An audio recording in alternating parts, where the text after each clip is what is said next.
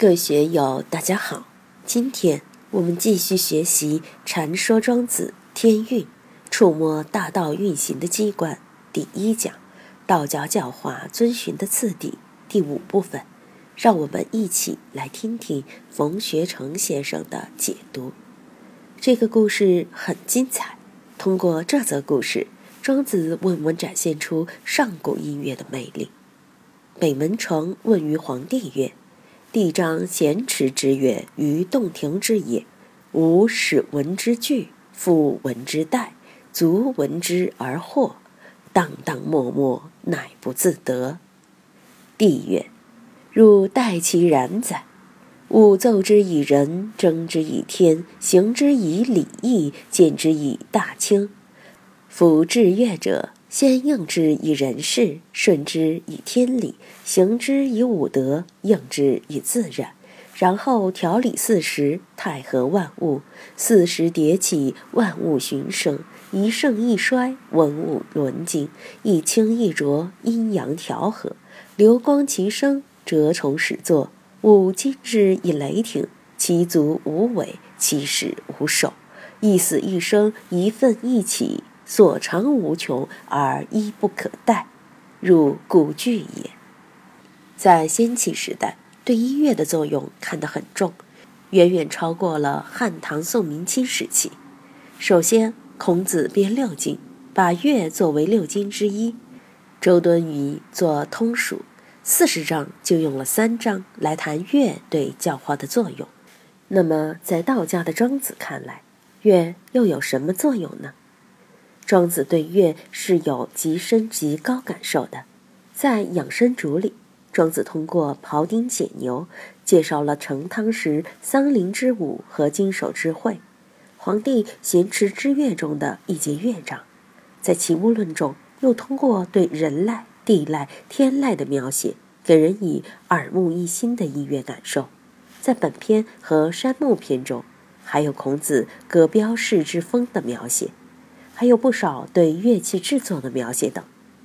北门城是庄子笔下虚构的人物，传说是皇帝手下的一位大臣。他因事而向皇帝请教，请教的因缘是什么呢？是皇帝有一次在洞庭之野奏咸池之乐。为什么不是洞庭湖，而是洞庭之野呢？原来在湘江汇入长江处的这一大片地区。以前是平原，不是湖泊。春秋时，楚国令尹子文开拓云梦泽，在长江北岸筑堤，江水南进，才逐渐形成洞庭湖。历代君王开拓汉江平原，沿江北筑堤，排干云梦泽水，使之成为沃野千里的江汉平原。江北大堤延伸之后，云梦泽成了良田，洞庭也就成了浩大之湖。屈原有“洞庭波涌兮木叶下”之名句。屈原与庄子差不多同时，一个见湖，一个见野。不过，皇帝在洞庭搞音乐会的时候，洞庭那是肯定是原野，而非湖泊。咸池之乐是由皇帝亲自作词作曲，并亲自指挥导演的一台大型歌舞交响乐。这台音乐会在洞庭之野演出。场面盛大隆重，张咸池之乐，张开张指挥导演，咸池易经有闲卦，专谈男女之事，延伸为感应。闲卦的彖辞说：“咸感也，柔上而刚下，二其感应以相与，止而悦，男下女，是以亨利贞，取女局也。天地感而万物化生。”圣人感人心而天下和平，观其所感而天地万物之情可见矣。其大象辞说：“山上有泽，贤君子以虚受人。”你看这个“贤”字真不简单，由男女情爱的感应延伸到了天地万物和圣人的教化之中去了。后世的命相学又把贤池誉为桃花，桃花可以乱性，也可以悟道。禅宗里就有见桃花悟道的事。三十年来寻剑客，几回落叶又抽枝。自从一睹桃花后，直至而今更不移。命相学讲桃花运，有人不能走桃花运，一走就倒霉；但有人走桃花运就喜气洋洋，就是这种感觉。咸池有这样的寓意，这在古代是公开的，把有这样寓意的咸池之乐搞得跟桑林之舞一样，不但搞成了盛大的歌舞剧，而且还在洞庭之野演出。我们要看到庄子导演这出大戏的深意。北门城观摩了咸池之乐后，有一番感受。吾始闻之惧，刚开始感到非常恐惧，复闻之殆，继续听下去就发困，昏昏沉沉，不知所以。这个带做放松讲，就是把紧张、忙碌、焦虑的心情放松了。足闻之而获，再继续听下去就迷迷糊糊的，辨不清东南西北，分不清古今中外了。这时。荡荡默默，乃不自得，就感觉心灵空旷，无所依，像入定一样，没有什么念头来来去去，想思考却思考不了，想说话也说不来，进入了无我忘我的状态。在先秦时期，音乐是一种重要的教化方式，在贵族是礼乐的教养，在民间则为民风民俗的表现。不论贵族和平民，都会受到相应的教化。庄子在这里借皇帝演咸池之乐，表达了他的教化理念及方法。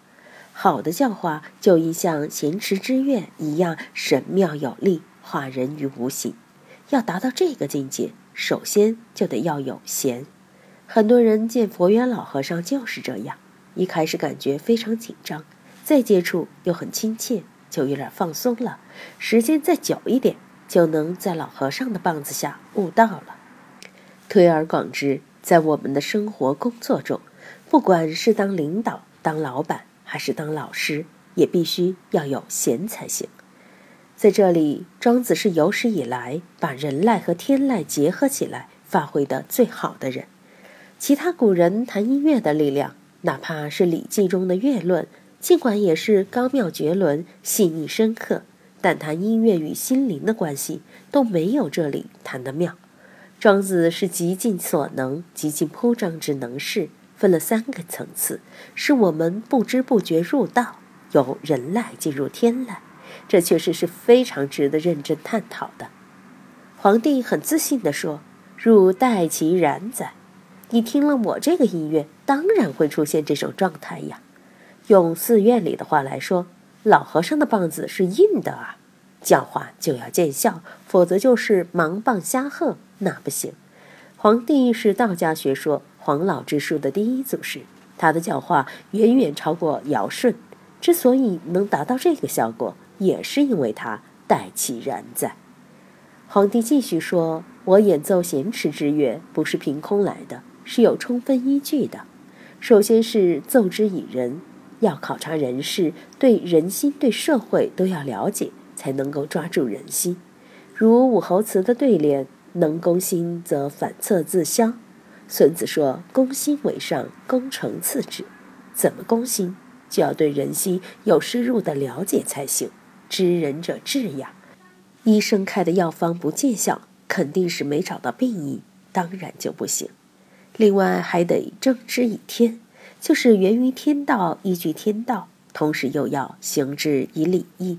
毕竟是人类社会，还是需要礼义这套东西，包括音乐演奏，当然也要行之于礼义。这里的礼义是指演奏现场的摆设、服装、道具、各类乐器等等，兼之以太清。太清就是还乾坤本源的清纯盆朴，通过咸池之乐来净化人心和人间，使之回归于太清的自然。今天就读到这里，欢迎大家在评论中分享所思所得。我是万万，我在成都龙江书院为您读书。